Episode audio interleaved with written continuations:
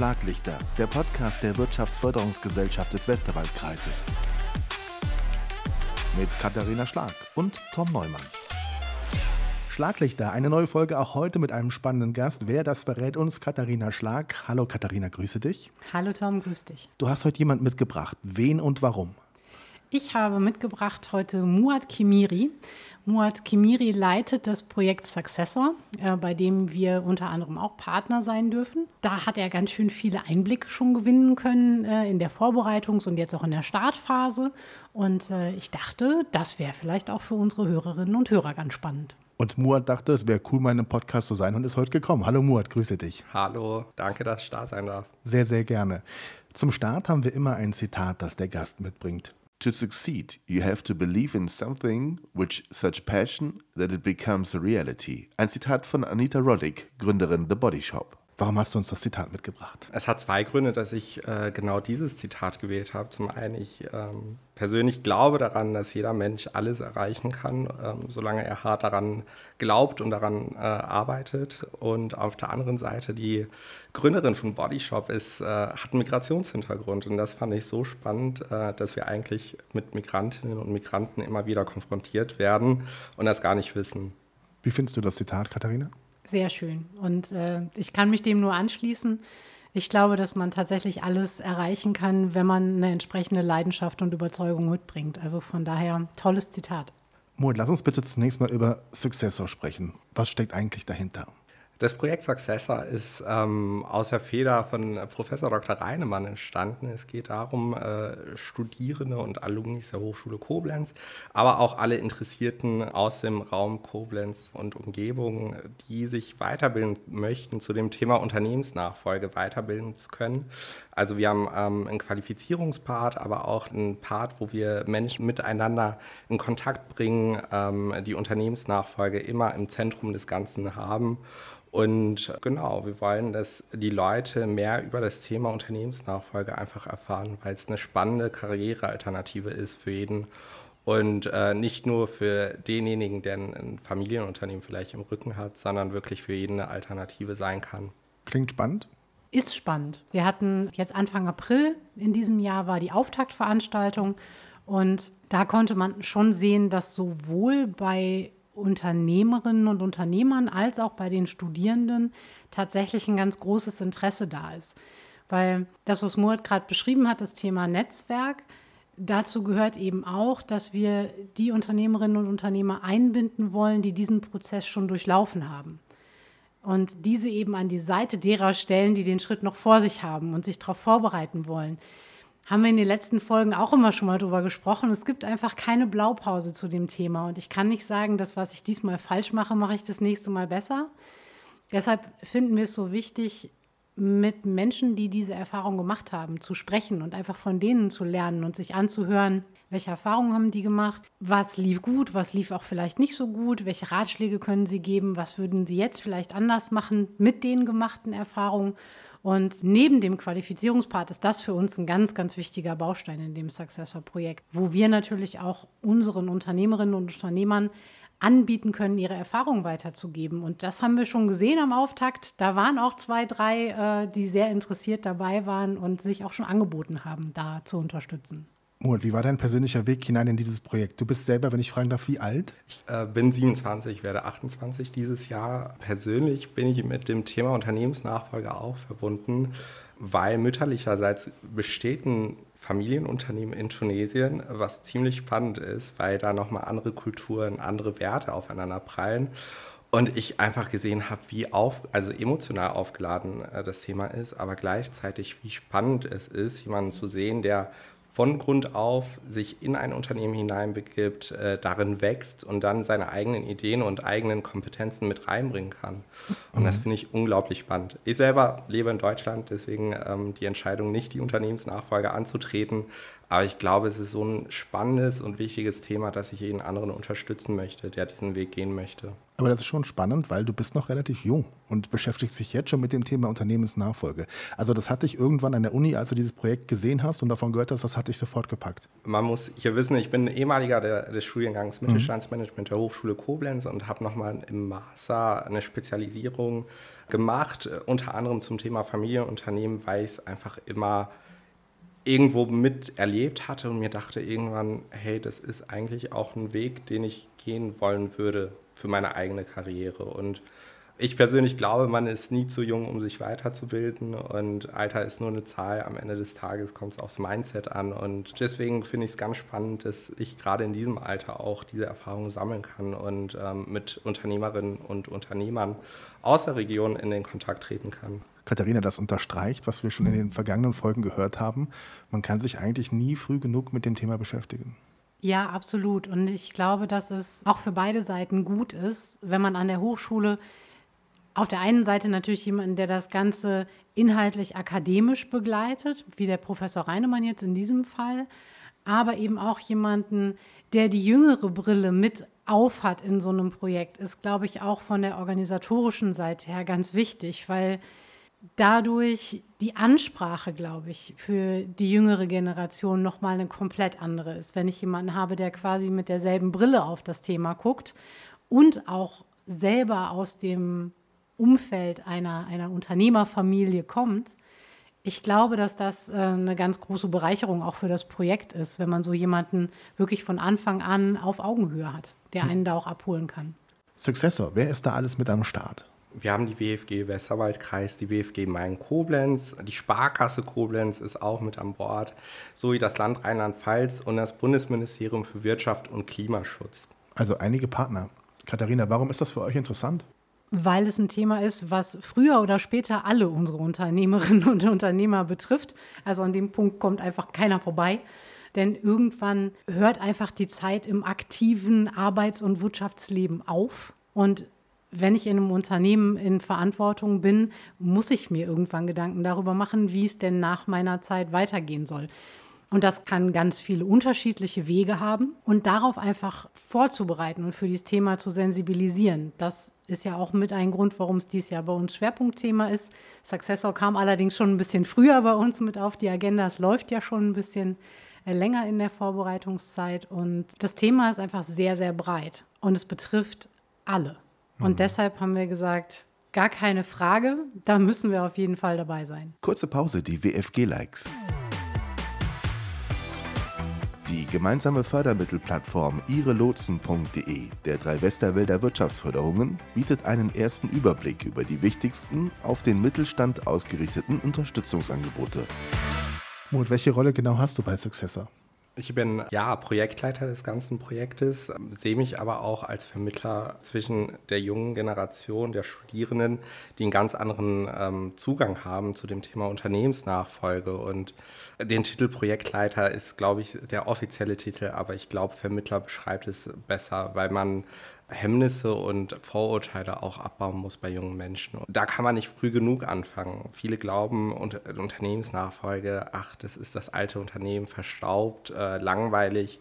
In einem Startup kann ich mich selbstständig machen. Und ähm, da fällt mir immer das Zitat von Herrn Gente Johann ein auf der Auftaktveranstaltung. Er sagte dann, die Unternehmensnachfolge ist wie die Gründung eines Startups in einem bestehenden Unternehmen. Und diesen mhm. Gedanken finde ich extrem spannend ähm, für alle jungen Menschen, dass, dass es gar nicht ein eigenes Unternehmen, also die Gründung eines eigenen Unternehmens bedarf, sondern dass man auf bestehende Netzwerke und beste also ein bestehendes Unternehmen mit seinem Netzwerk auffahren kann sozusagen und das weiterführen kann mit seinem eigenen Mindset und Vorstellungen. Als Vermittler in deiner Rolle, wie waren die ersten Erfahrungen, wie waren die ersten Gespräche, die du dazu geführt hast? Ich muss sagen, ähm, auf der Unternehmerseite sind super viele Interessierte da. Also es ist auch sehr junge Menschen sagen schon, dass sie frühzeitig äh, ihre Nachfolge sichern wollen, dass sie frühzeitig den Kontakt zu jungen Menschen suchen wollen. Das fand ich total spannend, weil auch ich in gewisser Weise das Vorurteil hatte, äh, dass die Unternehmer eher Ü50 sein werden, mit denen ich reden werde. Ähm, auf der anderen Seite, die Studierendenschaft ähm, ist da total gespalten. Es gibt die eine Gruppe, die sagt, ja, Unternehmensnachfolge auf jeden Fall, das ist, äh, das ist meine Zukunft, das mache ich. Ähm, dann gibt es aber einen Teil, der gar keine Ahnung hat und das ist leider der größte Teil, was Unternehmensnachfolge ist und ähm, dass es eine Alternative ist zu der eigenen Karriereplanung. Also es muss nicht das Start-up sein oder die Karriere im Konzern. Es geht auch der Weg mit der eigenen Qualifizierung in die Unternehmensnachfolge. Ist das nicht eigentlich spannend, Katharina? Eigentlich sitzen wir ja oft hier und sagen, denkt früh genug an eure Nachfolge. Jetzt hören wir zum ersten Mal so wirklich, Unternehmer sind eigentlich bereit, ganz oft schon darüber sich Gedanken zu machen. Jetzt ist der andere Part, der junge Unternehmer, der junge Mensch, vielleicht eher der, den man noch abholen muss. Ist eigentlich eine ganz neue Perspektive, ein zusätzlicher Aspekt. Das ist auch mit ein Grund, warum wir das Projekt einfach so spannend finden, weil es uns auch nochmal eine neue Perspektive auf die Dinge gibt. Was man sagen kann, glaube ich, ist, es gibt auch eine Veränderung in der Unternehmergeneration. Ich glaube, das müssen wir ein bisschen unterscheiden. Der Peter Hoffert hatte beim letzten Mal gesagt, er hat seinen Kollegen zitiert, du musst mit den Unternehmern sprechen, bevor sie 50 sind, ab dann sind die unsterblich. Mhm, Und genau. ich glaube, dass das gibt es so ein bisschen wieder. Es gibt so ein Zeitfenster, wo man sich mit dem Thema nicht mehr so gerne auseinandersetzt. Meine persönliche Erklärung dafür ist, es rückt halt näher. Ne? Also wenn ich mich so jenseits der 50 auf die 60 zubewege, dann wird der Gedanke einfach immer ein bisschen greifbarer. Es, dieses Ausscheiden kommt näher und es wird so real. Vielleicht fällt es deshalb den jüngeren Unternehmerinnen und Unternehmern auch noch viel leichter darüber zu reden, weil es einfach noch so weit weg ist gefühlt. Man hat einfach mhm. noch viel länger Zeit. Und dann kann man vielleicht etwas entspannter auch drüber nachdenken und drüber sprechen, wie man sich das vorstellen kann. Wenn schon so kurz vor der Tür steht, dann ist es halt auch ernst. Mhm. Murat, das trifft auch deine Erfahrung? Ja, also wenn ich ähm, äh, genau diesen Gedankengang ähm, darauf widerspiegel, wie viele Gespräche ich hatte und äh, das dann auf die Altersstruktur umlege, dann ist das ein ziemlich guter ähm, Ansatz. Was ist in den Gesprächen besonders wichtig mit Blick auf Nachfolge? Was sind Fragen, die am häufigsten gestellt werden? Gibt es Schwerpunkte?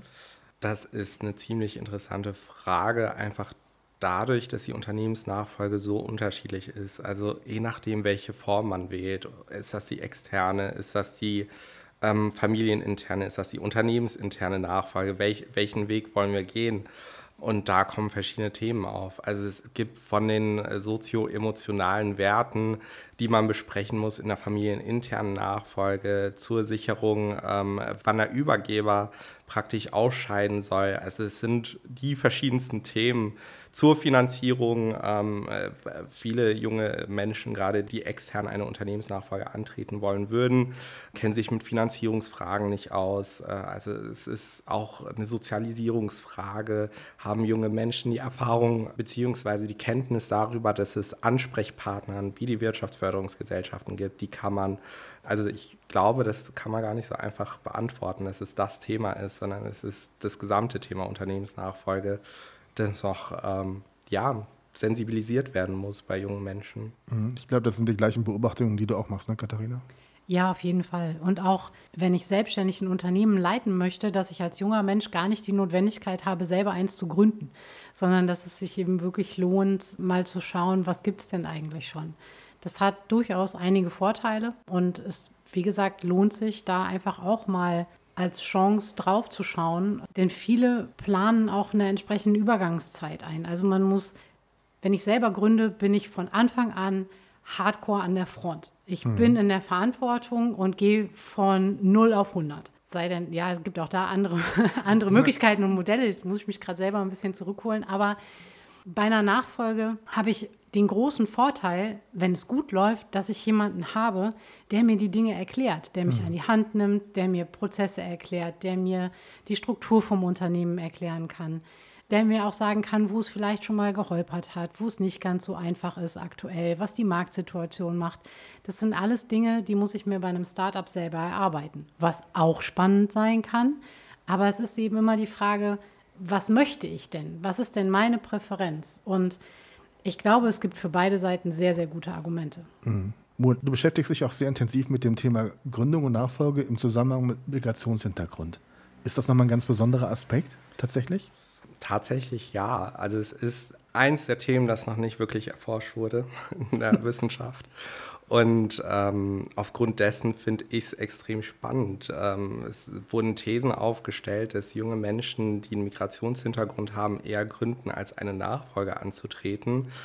Und das wurde kommentarlos stehen gelassen. Und ähm, gerade in diesen Aspekten frage ich mich, und, und das würde ich gerne im Rahmen meiner Promotion machen, woran liegt das? Ist das die Sozialisierung? Sind die Leute, also wenn man niemanden hat, keine Role Models hatte, niemanden in, in dem eigenen Umfeld hatte, der Unternehmer war, wie soll man auf den Gedanken kommen, eine Unternehmensnachfolge anzutreten? Wohin wende ich mich? Also das ist für viele ähm, meiner Studierenden immer selbstverständlich gewesen, dass es eine IHK gibt, eine HWK, dass es die Wirtschaftsförderungsgesellschaften gibt.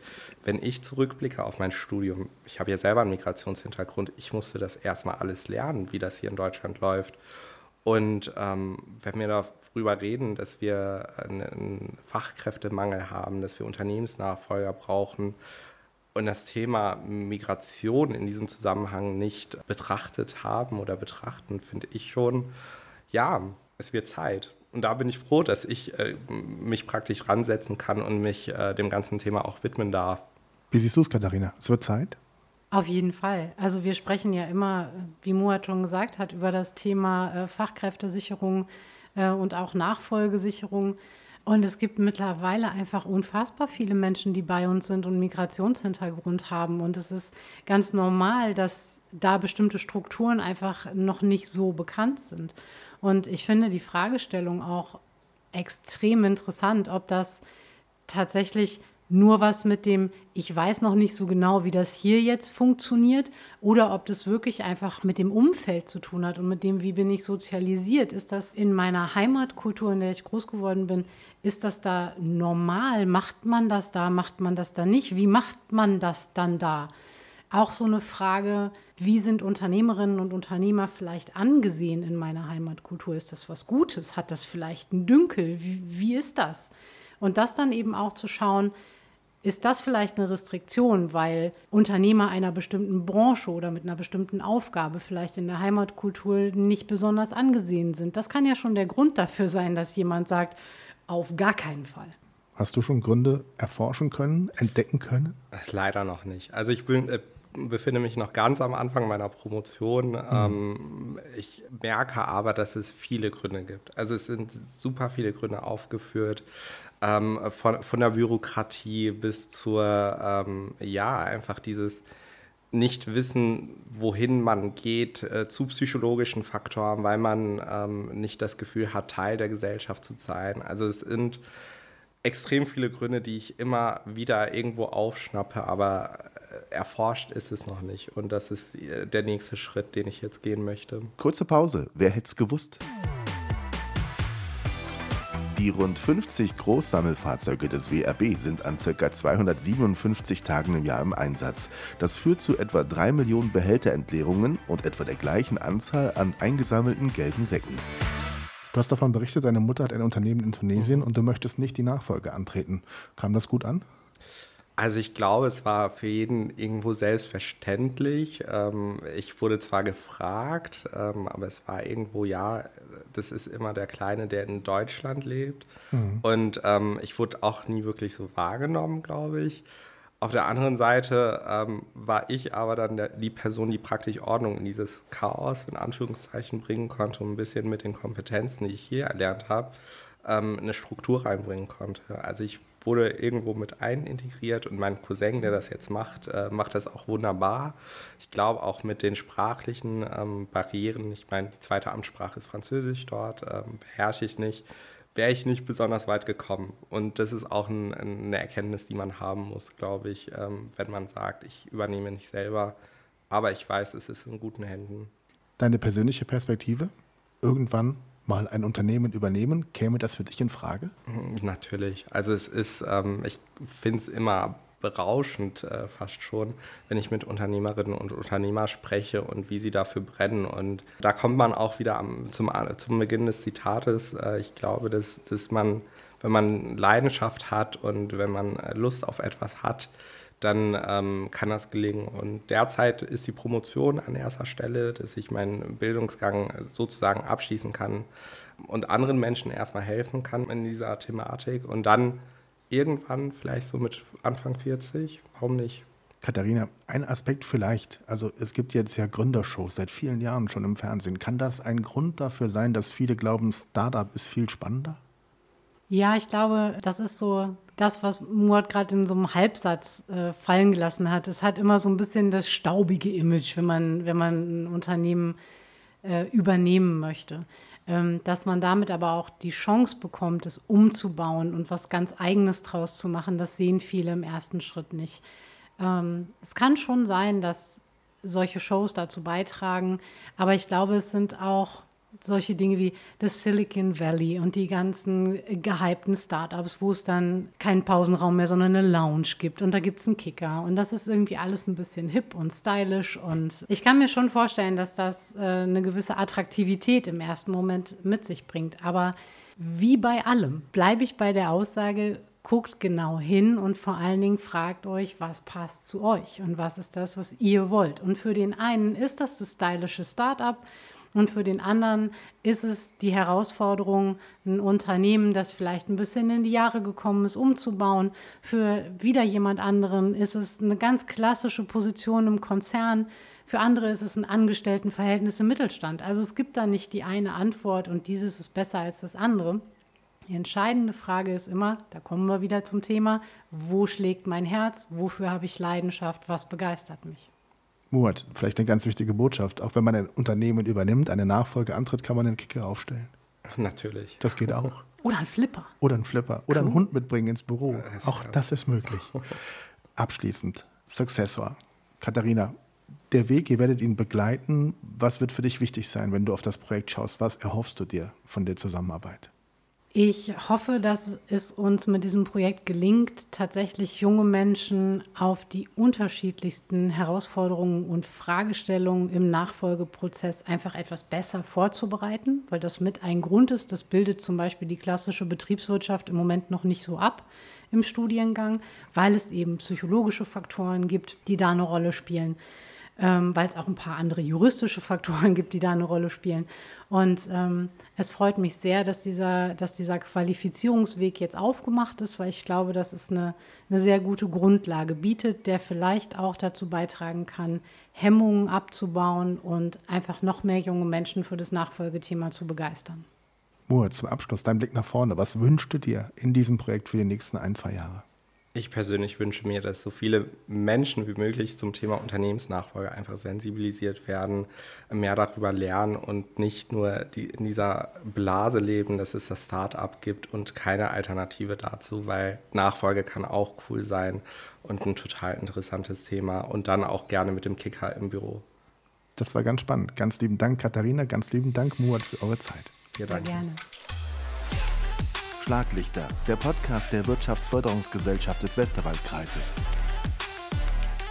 Mit Katharina Schlag und Tom Neumann.